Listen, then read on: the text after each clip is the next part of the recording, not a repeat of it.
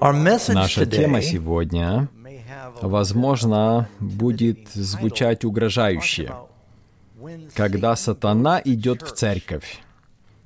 Я не хочу, чтобы вы пугались от этого названия. Название ничего не изменит в нашей церкви или в других церквях. Или если мы будем изучать эту тему, то никому ничего от этого хуже не станет, хотя некоторые люди просто отключаются, слыша эту тему. Но это библейская тема, и поэтому я ее поднимаю. И для нас очень важно понимать эту тему, особенно в последнее время. Помню, я как-то читал в истории об Оливере Кромвеле, когда он стал лордом-протектором Англии, а это было после экзекуции короля Карла – Немногих королей предавали казни, но это был негодяем. Итак, Кромвель пришел к власти, и в то время, когда появлялся новый лидер, нужно было запечатлеть его образ. Фотографии тогда еще не делали, поэтому приглашали художника для написания портрета. Так было и в этот раз, но Кромвель дал интересные инструкции художнику. В то время было принято при написании портретов королей или высокопоставленных особ пользоваться приемами фотошопа. То есть удалять несовершенство, делать глаза больше и ярче, кожу делать более гладкой. В общем, представлять их в наилучшем свете, но так, чтобы их можно было узнать. Но Кромвель сказал, я желаю, чтобы ты использовал все свое мастерство, чтобы изобразить меня в натуральном виде, со всеми шероховатостями, наростами, бородавками, оставь все как есть. Иначе я не заплачу за картину ни фартинга. Отсюда у нас появилась поговорка с бородавками и всем остальным. То есть представлять без прикрас.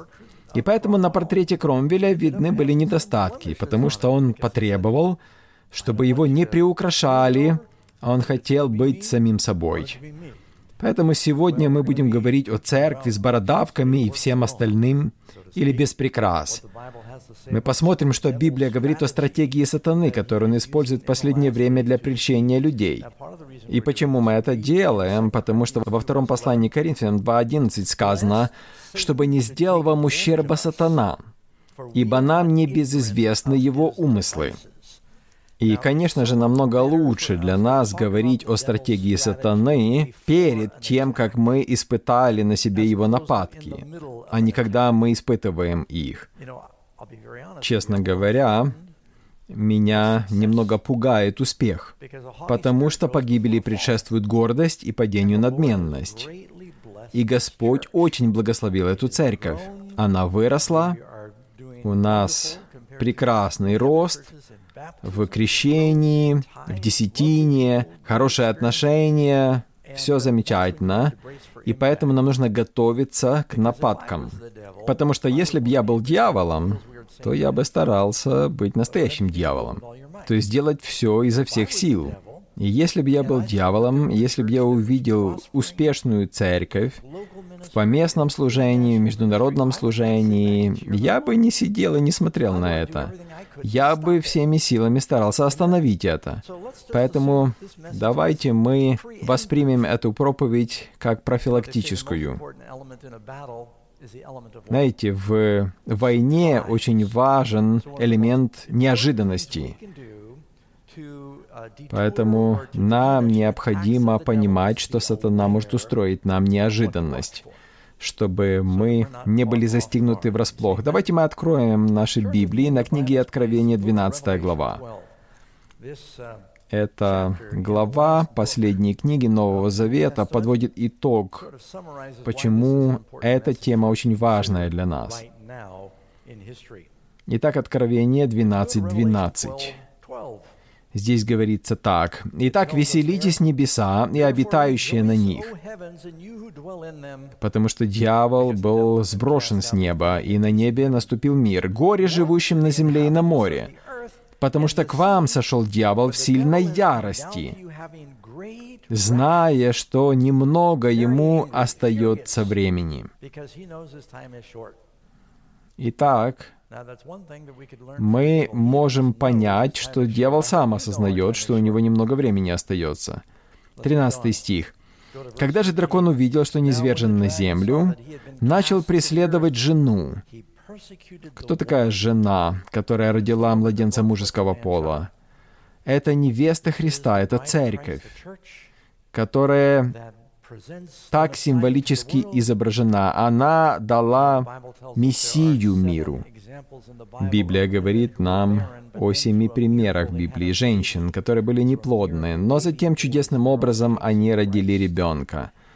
Это были мальчики, они были прообразы Христа. И вот эта жена, она олицетворяет собой церковь, которая дает миру Мессию. У нее 12 звезд на голове. Это 12 колен Израиля, это 12 апостолов, это невеста Христа. Как дьявол относится к ней? И так он стал преследовать жену. Он не мог преследовать Христа, потому что ребенок был восхищен на небеса. Но он начал преследовать объект наивысшей любви Христа.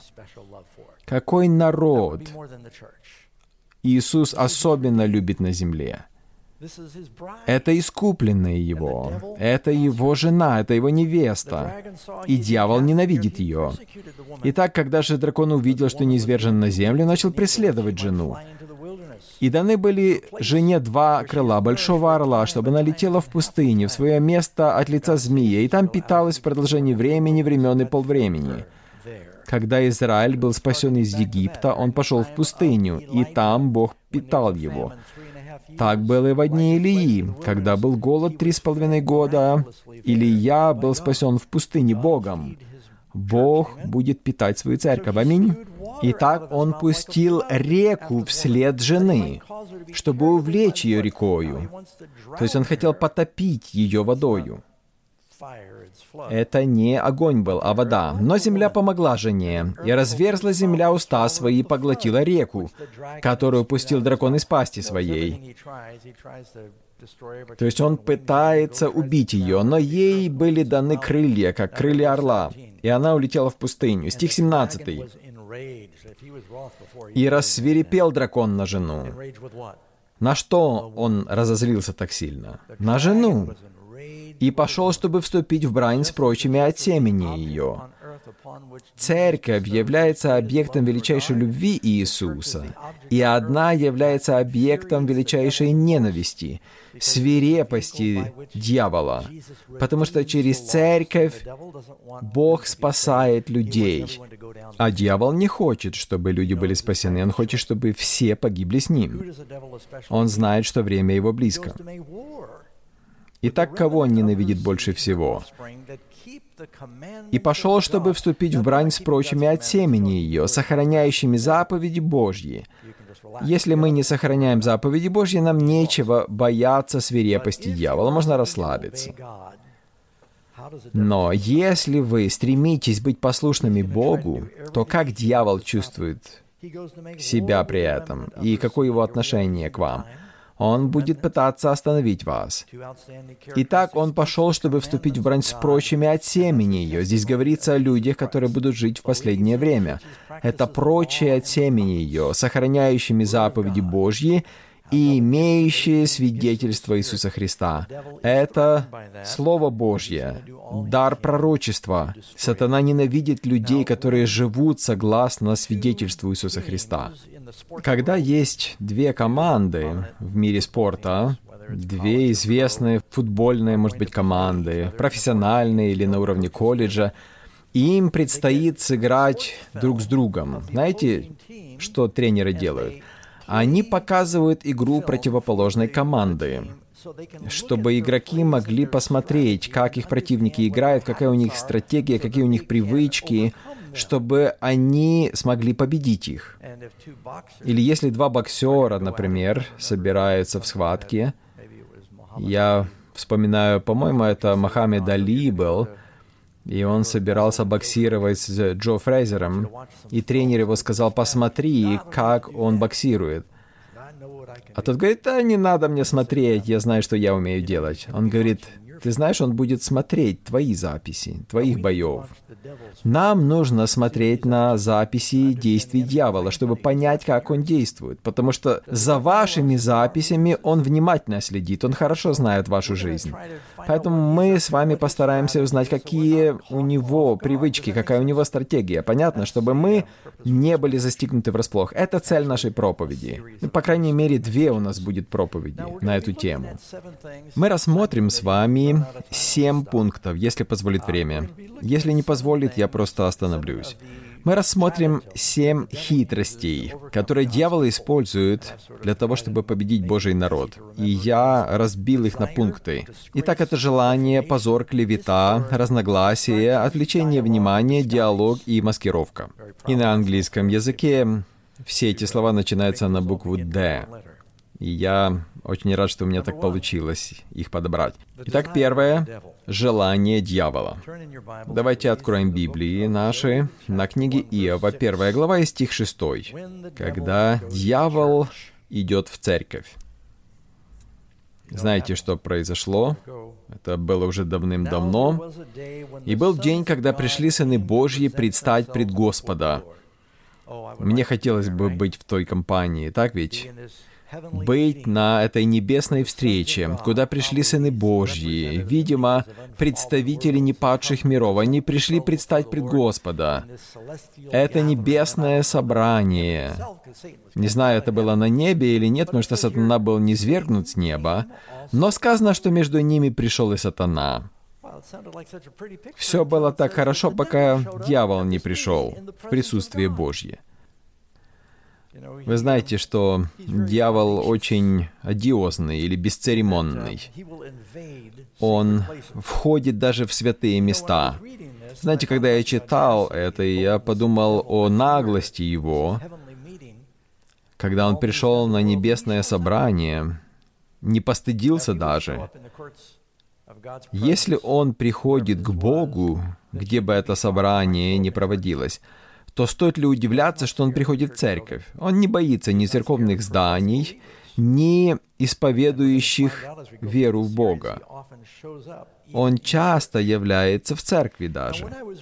Когда я читал эту историю, это напомнило мне другую ветхозаветнюю историю. Был один царь по имени Иераваам. Первые три царя Израиля, это были Саул, он объединил царство на 40 лет, Давид также на 40 лет, Соломон царствовал в объединенном царстве. И во время Соломона Израиль достиг своего процветания. Население было большим, мир был, не было войн, успех был, богатство, преуспевание в дни Соломона. Это было славное царство. Даже Иисус вспоминал Соломона во всей славе его. Но затем, когда Соломон умер, и его сын Раваам собирался стать царем, Библия говорит, что появился еще кое-кто в Израиле, э, кто также хотел быть царем. Его звали Иераваам. Это третья книга царства 11.26. Иераваам, сын Наватов, ефремлянин, из Цареды, имя матери его вдовы Церуа, раб Соломонов поднял руку на царя. Или поднял мятеж в английском переводе. И затем, когда Соломон узнал, то Иеравам убежал в Египет. И он там объединился с фараоном. И далее мы читаем в 12 главе. «И услышал о том Яровам, сын Наватов, он услышал, что Соломон умер, и он убежал туда от царя Соломона в Египет, и он возвратился из Египта.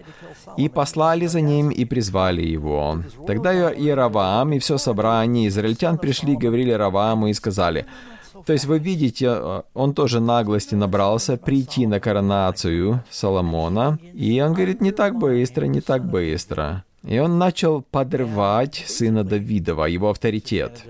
И он воспользовался тем, что тот еще был слаб, и Равам начал на какие-то недостатки указывать. И Иераваму удалось десять колен забрать с собой, и разделить царство. И если бы он был верен Богу, то Бог бы его благословил. Но он отступил от Бога, он вел идолопоклонство, начали поклоняться идолам. Праздники новые установили, поклонения новые установили. И в Ветхом Завете его имя постоянно ассоциируется с мятежом и восстанием. Где-то 25 раз в Ветхом Завете Иеравам упоминается. Иеравам — сын Наватов, который вел Израиля в грех. Вы хотели бы, чтобы о вас так говорили? Тот, который ввел Израиль в грех. И далее все цари сравнивались с ним, потому что были мятежные цари также, которые отступали от Господа, и были те, которые были верны, но всех неверных сравнивали с Иераваамом. И дьявол хочет разделить всех нас также. Вы помните, как один пророк пришел из Иуды, и он начал говорить против Иераваама и против его жертвенника. Иераваам показал на него пальцем, но его рука замерла. Это был тот царь, который разделил все царство. Итак, дьявол желает царства, это его желание. Дьявол хочет Богом быть.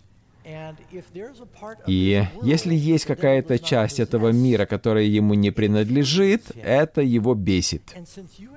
И так как мы с вами не признаем его власти, он не наш отец. Помните, Иисус говорил, что ваш отец дьявол, обращаясь к фарисеям, к религиозным вождям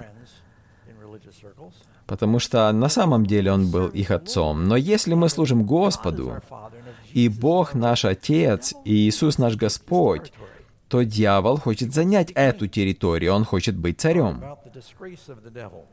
Итак, давайте теперь поговорим о позоре дьявола. Евангелие от Матфея 4.5.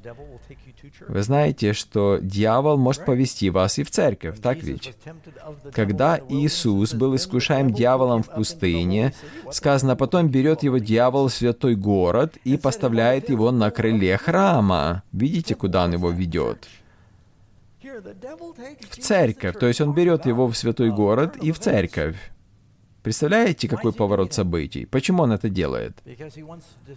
Потому что он хочет опозорить Господа перед церковью, чтобы ему пользу от этого извлечь. И он говорит ему, «Если ты Сын Божий, бросься вниз, ибо написано, ангелом своим заповедает о тебе, и на руках понесут тебя, да не приткнешься о камень ногою твоею». То есть он хотел привести Иисуса к падению прямо перед церковью. И дьявол не любит ничего больше, чем опозорить верующих людей, чтобы они явно пали прямо перед церковью, чтобы все смеялись над ними. Вы знаете, когда дьявол преуспел? Когда Давид согрешил с Ферсавией. Посмотрите на весь позор, который он навлек на израильский народ. Когда Петр отвергся Господа с клятвою, он, по сути, также пал перед церковью. Дьяволу нравится позорить Божий народ. Почему дьявол повел его в храм?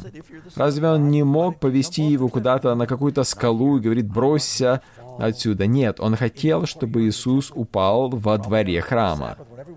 Может быть, в субботу, когда все смотрят на него, люди в мире будут смотреть и говорить, а, вот это христиане такие. Как часто вы слышали неверующих людей, которые говорят, мы не хотим быть христианами, и они начинают указывать на лицемерие в церкви. Это правда, оно случается.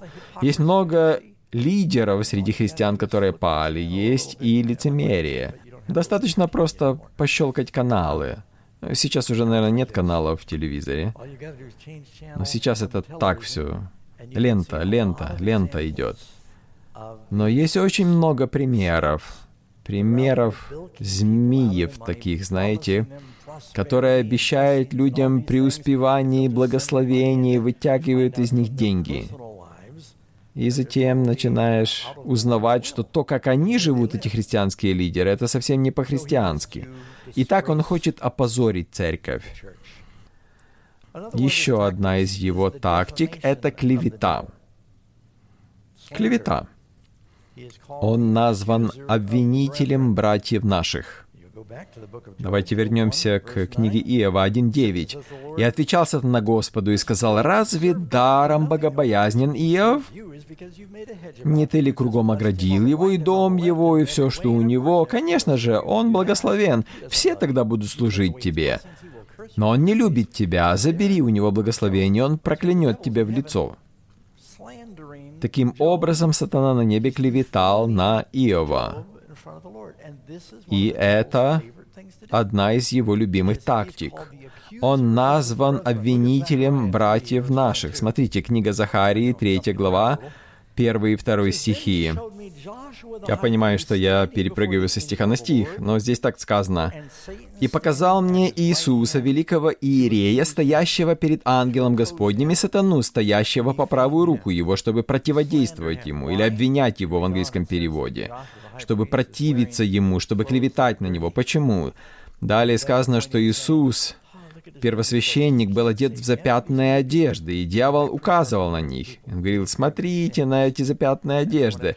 Это символ народа, потому что он символизировал народ. И когда говорится о первосвященнике в запятнанных одеждах, по сути, говорится о том, что в церкви много лицемерия, много греха, этих людей нельзя спасти. Так дьявол обвиняет людей. Но смотрите, что сказал им ангел. «Господь да запретит тебе, да запретит тебе Господь, не головня ли он, исторгнутая из огня?» И далее сказано, ангел снял с него запятные одежды и одел его в одежды чистые. То, что было показано в видении, Господь желает сделать с нами. Не разочаровывайтесь, потому что вы видите лицемерие в церкви, или, может быть, даже в своей жизни. Дьявол будет стоять и клеветать, и обвинять вас, и пытаться разочаровать вас, обескуражить вас, чтобы у вас не было никакой надежды на спасение. В книге Откровения, 12 глава, стих 10, сказано, «И услышал я громкий голос на небе, говорящий, «Ныне настало спасение и сила и царство Бога нашего и власть Христа Его, потому что низвержен клеветник братьев наших, клеветавший на них пред Богом нашим день и ночь». Видите, дьявол хочет противиться делу Божьему в вашей жизни, чтобы ему через вас противиться Богу. То есть он пытается остановить то, что Бог делает в вас, тот процесс очищения, трансформации, чтобы Бог ничего не смог сделать в вашей жизни. Вот почему дьявол любит приходить в церковь, чтобы обвинять и клеветать. Затем идут разногласия. Он любит вносить разногласия. Притчи 6.16. Мне очень нравится этот стих. Соломон говорит, «Вот шесть, что ненавидит Господь, даже семь, что мерзость душе его». Интересно, что он начинает с шести, но затем добавляет семь. Знаете, как семь дней недели. Глаза гордые, язык лживый и руки, проливающие кровь невинную. Сердце, кующее злые замыслы, ноги, быстро бегущие к злодейству, лжесвидетель, наговаривающий ложь. И далее, смотрите, седьмое. «И сеющий раздор между братьями». Знаете, один из самых успешных путей действия дьявола в церкви — это через раздор — Помните историю о Марии Магдалине в Вифании? Она помазала ноги Иисуса миром, и мира, запах мира наполнил воздух, и Иуда, для которых щедрость Марии была обличением, потому что он был вор. Он сказал, какая трата средств? Можно же было продать за 300 динариев, смотрите, помочь нищим. Какая напрасная трата! Он должен был быть апостолом, но он стал клеветником братьев, и он также сеял раздор. И другие апостолы подхватили, говорили, да, да, это такая трата. Но Иисус остановил их, и он обличил Иуду, не называя его по имени. Он говорил, что она сделала, будет передаваться дальше в поколениях, потому что она помазала меня до погребения моего. Обычно мы приносим цветы уже покойникам, они не могут их понюкать. а она сделала это живому еще. Итак, сатана пытался посеять раздор. И я уверен, что есть и другие сотни примеров, о которых мы и не знаем, когда сатана пытался через апостолов посеять раздор. Вот еще один пример. Евангелие от Матфея, 20 глава, стих 20 по 24. «Тогда приступила к нему мать сыновей Зеведеевых, сыновьями своими, помните, это Иоанн и Иаков, кланяясь и чего-то прося у него». То есть она была уверена, что он должен установить царство скоро. И он сказал ей, чего ты хочешь? Она говорит ему, скажи, чтобы сии два сына мои сели у тебя один по правую сторону, другой по левую в царстве твоем. То есть она пыталась хорошие места в царстве забронировать для своих детей. Хорошая иудейская мать. Она уверена была, что матери Иисус не откажет. Но Иисус сказал ей в ответ, «Не знаете, чего просите? Можете ли пить чашу, которую я буду пить? Или креститься крещением, которым я крещусь? Это крещение страдания». Помните, в Гефсимане он говорил, «Отче, если можно, доминуй чаша сия меня». То есть он говорит, вы хотите сесть справа и слева от меня, вы знаете, что для этого нужно? Они говорили, да, да, конечно, мы знаем, мы все сделаем. Говорит, вы не знаете. Говорит, вы не знаете, чего вы просите. Они говорят, да, мы сможем. Но Иисус сказал, что будете мою чашу, пейте крещением, которым я крещусь, будете креститься. Вы помните, что Якова отрубили голову, а впоследствии Иоанна бросили в тюрьму.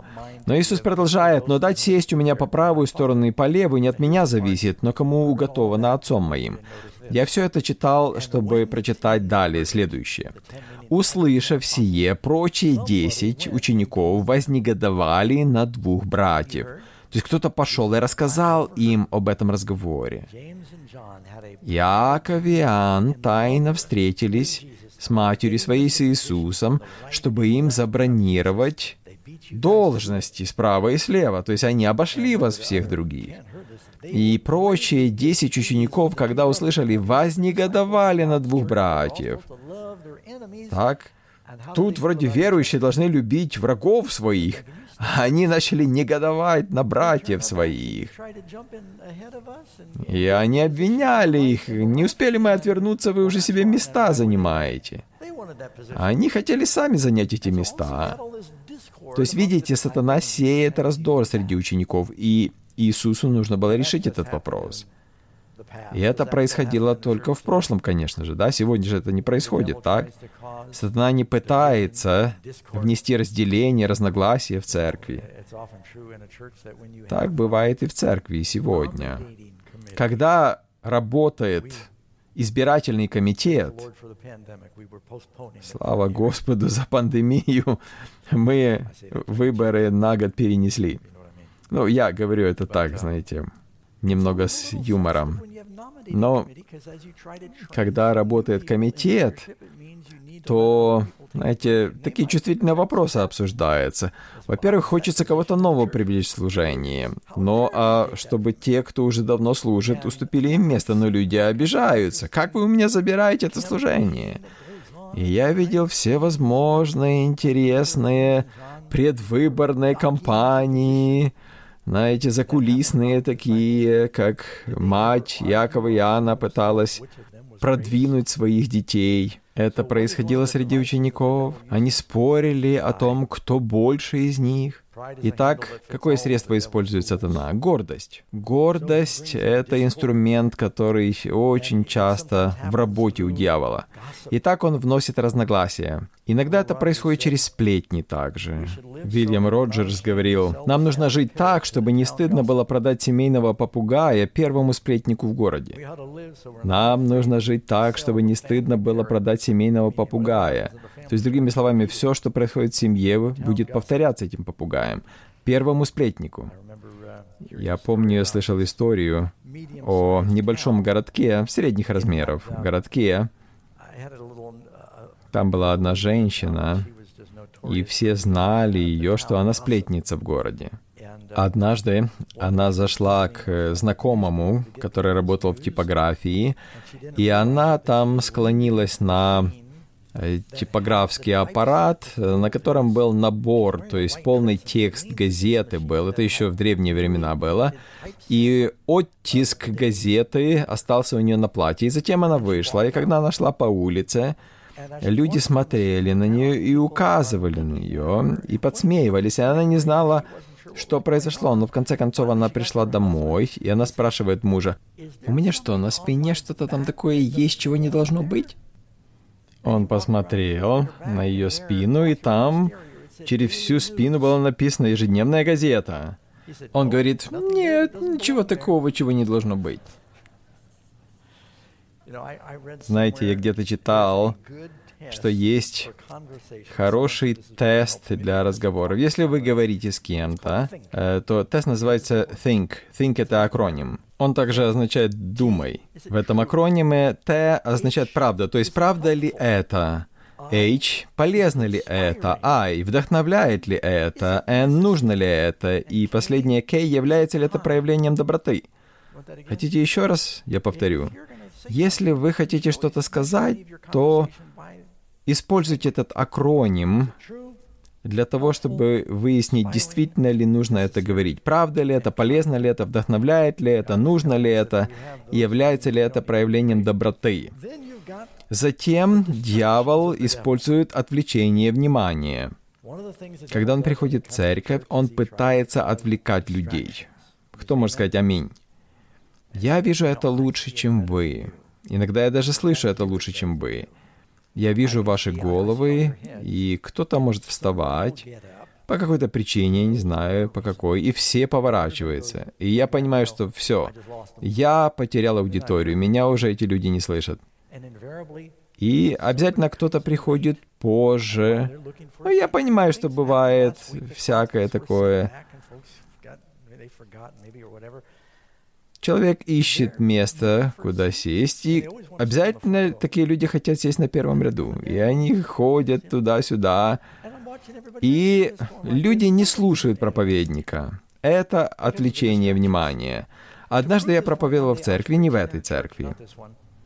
И в той церкви был очень высокий диакон. Я сказал ему, в определенный момент моей проповеди я хочу, чтобы вы встали и походили в церкви, туда-сюда, как будто вы ищете что-то. И делайте это, пока я вас не остановлю. И вот я проповедую.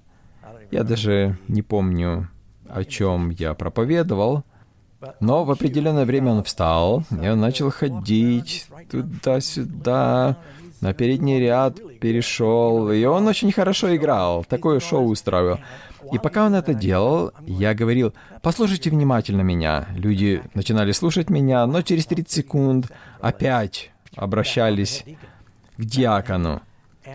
И я мог бы сказать, что я маму убил вчера вечером, и никто бы не услышал ничего, потому что они только думали о том, что этот старший диакон делает. Он что, не понимает, что он нарушает ход служения? То есть, понимаете, люди отвлекались, они не слушали.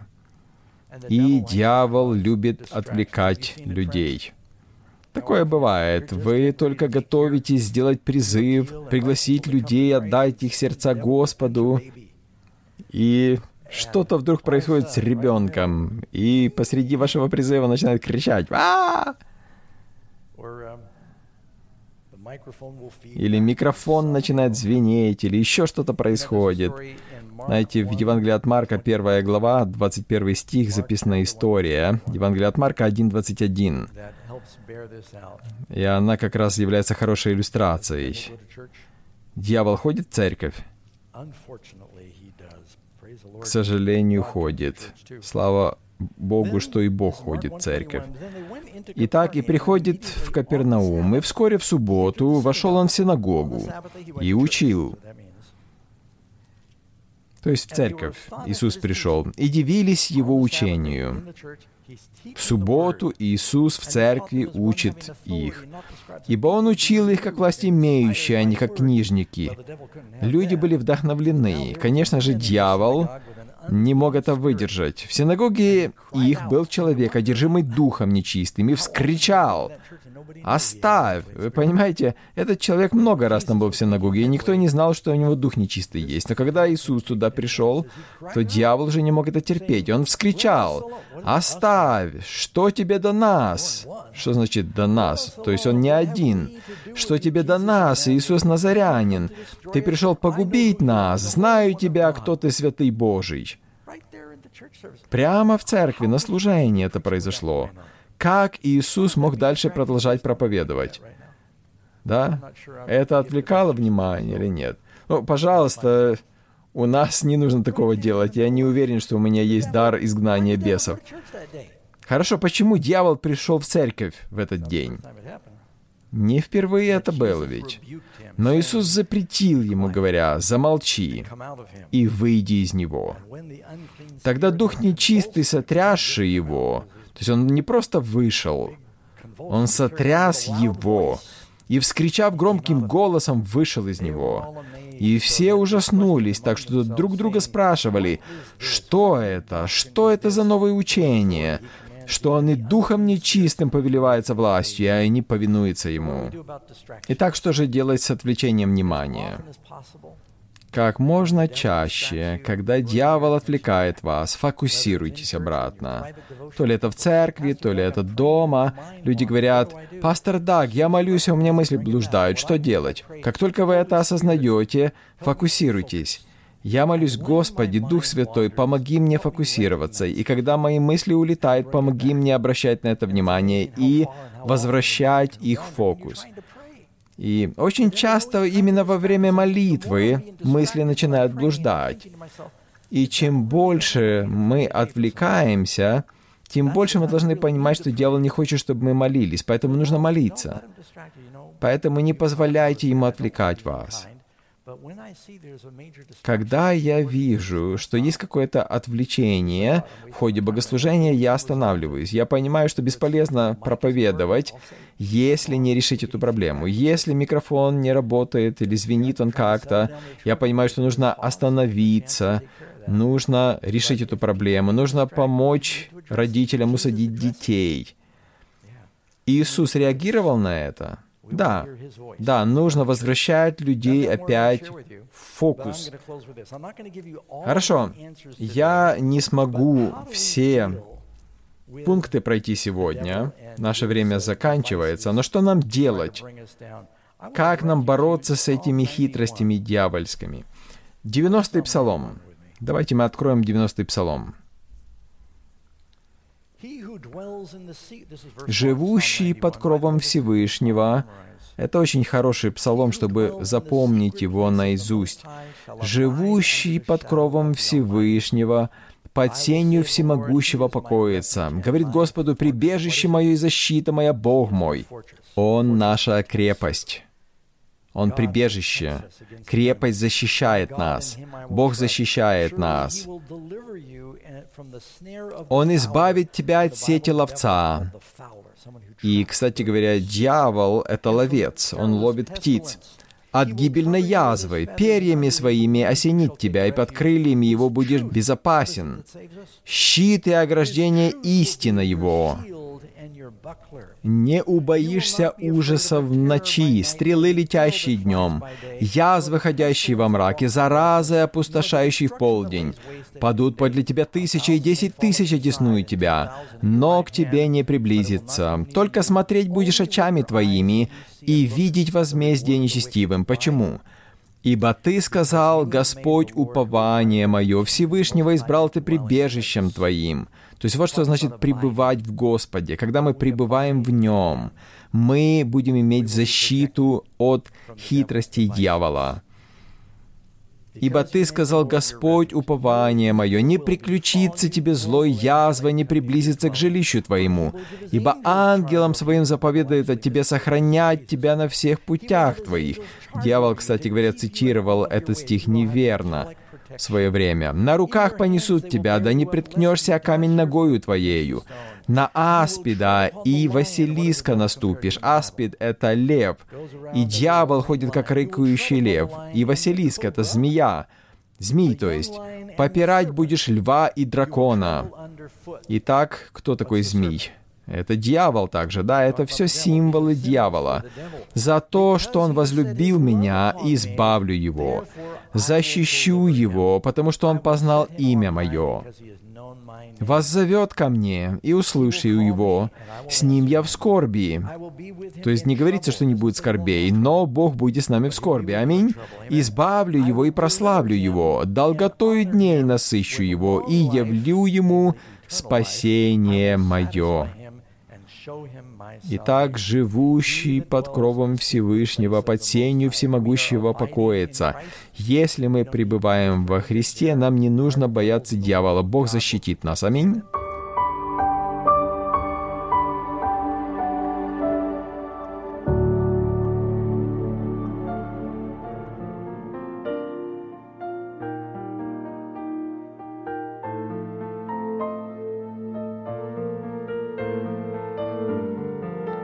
Прослушали данную запись благодаря служению Audioverse, веб-сайту, предоставляющему бесплатные аудиопроповеди и другие материалы. Вы можете больше узнать об Audioverse, а также прослушать другие проповеди, перейдя на сайт www.audioverse.org.